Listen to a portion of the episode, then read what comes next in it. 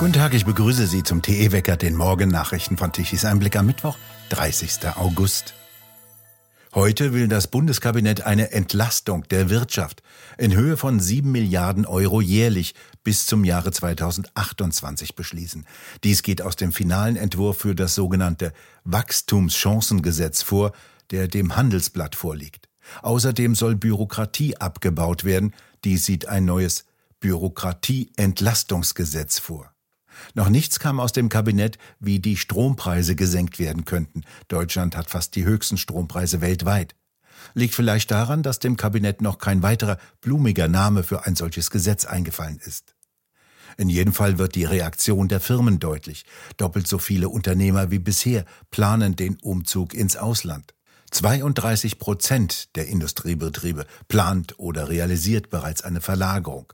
Im vergangenen Jahr waren es 16 Prozent, eine Verdopplung innerhalb eines von bisher zwei Ampeljahren. Diese Zahlen hat jetzt die Deutsche Industrie- und Handelskammer DIHK vorgelegt. Die USA sei für viele Unternehmen ein interessanter Markt, so der stellvertretende DIHK-Hauptgeschäftsführer Derks.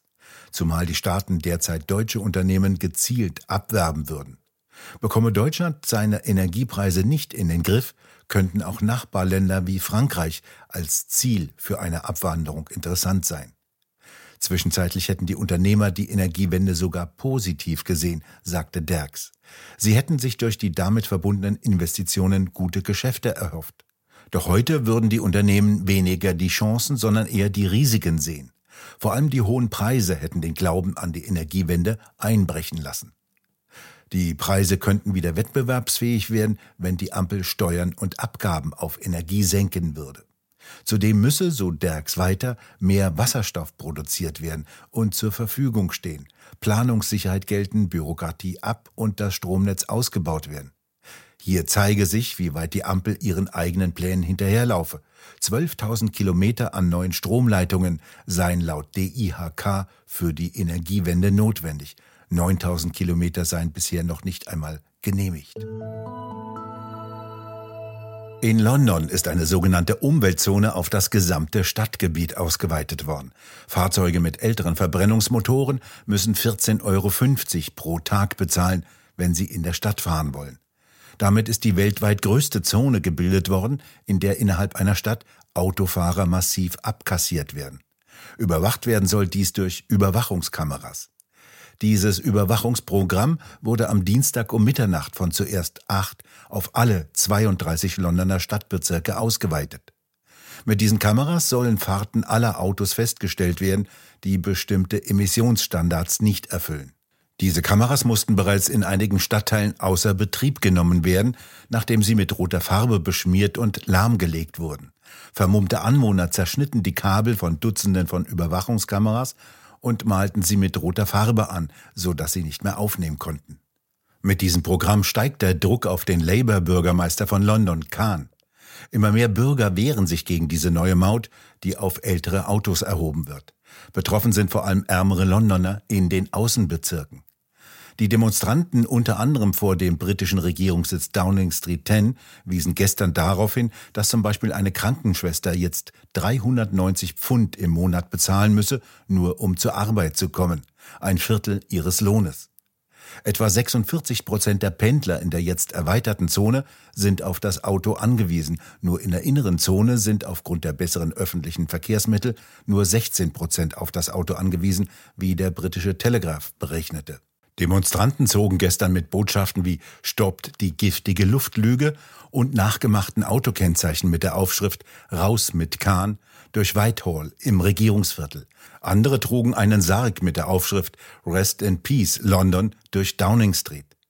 Ein ehemaliger Direktor des Krebsprogrammes der Weltgesundheitsorganisation verglich die Erweiterung der sogenannten Umweltzone mit den fragwürdigen Argumenten für die Covid-Abriegelung. Seiner Meinung nach handele es sich um ein klassisches Beispiel für eine Maßnahme im Bereich der öffentlichen Gesundheit, die im Namen der Rettung von Leben mit sehr wenig Beweisen durchgesetzt werde. Betroffen sind nicht nur neun Millionen Londoner, sondern auch alle, die von außerhalb ins Stadtgebiet fahren. Der britische Verkehrsminister warf dem Londoner Bürgermeister vor, er wolle mit der Ausdehnung der Zone das Haushaltsloch der Hauptstadt stopfen. Kahn selbst schrieb auf Twitter, eine schwierige Entscheidung, aber die richtige, um Leben zu retten. Der Plan einer Maut in London geht auf einen früheren Bürgermeister der Stadt zurück, auf Boris Johnson. Russlands Präsident Putin will Anfang Oktober China besuchen. Er habe nach Informationen der Nachrichtenagentur Bloomberg die Einladung des chinesischen Präsidenten Xi Jinping angenommen, an einer Konferenz über das Seidenstraßenprojekt teilzunehmen. Dies wird Putins erste Auslandsreise sein, nachdem der Internationale Strafgerichtshof einen Haftbefehl gegen ihn wegen angeblicher Kriegsverbrechen erlassen hat. Seitdem hat Putin Russland nicht mehr verlassen. In der vergangenen Woche ließ er den Gipfel der BRICS-Staaten in Südafrika ausfallen, nachdem die dortige Regierung erklärt hatte, dass sie dem Haftbefehl gegen ihn als Unterzeichnerstaat des Internationalen Strafgerichtshofs Folge leisten müsse. Putin hat China das letzte Mal im Februar 2022, knapp drei Wochen vor dem Einmarsch in die Ukraine besucht, als er an den Olympischen Winterspielen in Peking teilnahm und Gespräche mit Xi führte. China hatte Putin seit der Invasion diplomatisch unterstützt und hat sich als neutraler Vermittler dargestellt. Im Februar veröffentlichte China einen Zwölf-Punkte-Entwurf zur Befriedung der Ukraine, in dem es aufrief, die Souveränität zu respektieren, Getreideexporte zu erleichtern und alle Feindseligkeiten einzustellen. Die USA haben diese Vorschläge abgelehnt. Sie erhöhten jedoch die Glaubwürdigkeit von Xi bei den Ländern des globalen Südens. Putin werde nicht am Gipfeltreffen der Gruppe der 20 im kommenden Monat in Indien teilnehmen, wie er laut Bloomberg dem indischen Premierminister Modi mitgeteilt hat. Indien gehört nicht zu den Unterzeichnerstaaten des Internationalen Strafgerichtshofs. Der türkische Präsident Erdogan will demnächst Russland besuchen, um über eine mögliche Wiederaufnahme des Getreideabkommens mit der Ukraine zu reden. Das Treffen soll nach Angaben eines Sprechers der AKP, der Partei Erdogans, in der russischen Schwarzmeerstadt Sochi stattfinden. In Großbritannien bombardiert der TV-Sender BBC britische Haushalte mit Mahnungen, die Rundfunkgebühren zu bezahlen. Mehr als 36 Millionen Mahnschreiben wurden im vergangenen Jahr verschickt, wie der Telegraph erfahren hat. Denn die Einnahmen aus den Fernsehgebühren sinken. Immer mehr Menschen entziehen sich der jährlichen Zahlung von 159 Pfund, wie es heißt. TV-Licensing, die für die BBC die Einnahmen aus der Rundfunkgebühr verwaltet, hat die Zahl der Mahnschreiben, die sie jedes Jahr verschickt, kräftig erhöht. Fast zwei Millionen Haushalte teilten der BBC mit, dass sie kein konventionelles Live-Fernsehen sehen und daher auch keine Lizenz benötigen würden. Die BBC versucht jetzt auch, mit Online-Streaming-Diensten zu konkurrieren. Das kostet ebenfalls viel Geld.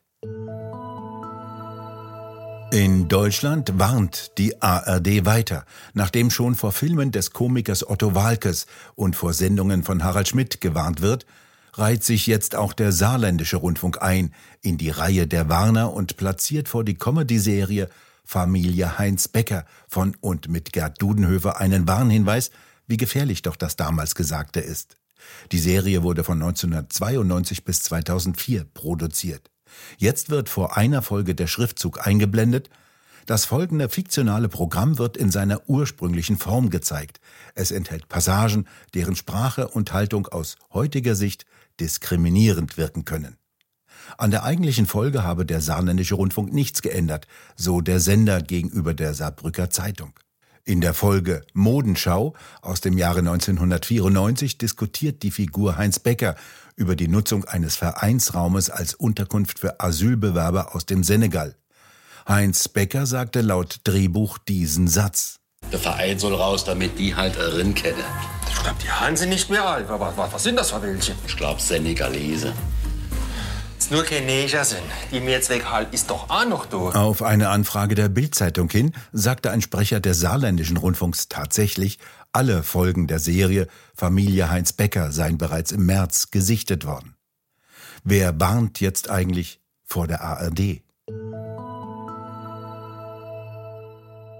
Und nun eine kurze Information in eigener Sache. Wie der Plattenbau Stadt Eigenheim lohnt sich Bauen noch angesichts der immer höheren Kosten, Zinsen, Steuern und Anforderungen? Bauministerin Geiwitz plant bekanntlich eine Bauoffensive. Sie will den Bauprozess beschleunigen und dazu will sie Modelle für serielles Bauen starten. Es sollen Module eingesetzt werden, die anderswo gefertigt und vor Ort zusammengesetzt werden. Das klingt nach Plattenbau. Was ist davon zu halten? Und nicht zuletzt, es häufen sich Stimmen, wonach Rentner veranlasst werden sollen, ihre Wohnungen für Migranten und junge Familien zu räumen. Darüber diskutiert Roland Tichy mit Fachleuten auf einer öffentlichen Podiumsdiskussion. Wann und wo? Am Samstag, 9. September auf der Bauen, Kaufen, Wohnen Messe in Dresden. Eintrittskarten inklusive Eintritt zur Baumesse kosten 16 Euro. Die schweren Niederschläge und Unwetter im gesamten Alpenraum sind langsam vorbei. Allein in Tirol entstand an der öffentlichen Infrastruktur ein Schaden in Höhe von rund 12 Millionen Euro.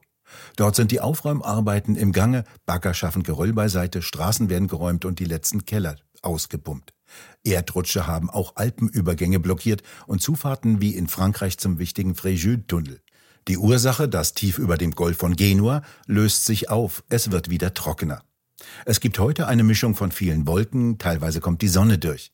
Von Nordwesten kommen kühle, feuchte Luftmassen heran, ab dem Nachmittag bringen sie vom Westen her Schauer. Die Temperaturen bewegen sich zwischen 20 und 22 Grad. Und nun zum Energiewendewetterbericht von Tichys Einblick. Deutschland benötigte gestern Mittag um 12 Uhr eine elektrische Leistung von 68 Gigawatt. Die konventionellen Kraftwerke wurden wieder etwas hochgefahren und lieferten 31 Gigawatt um 12 Uhr mittags.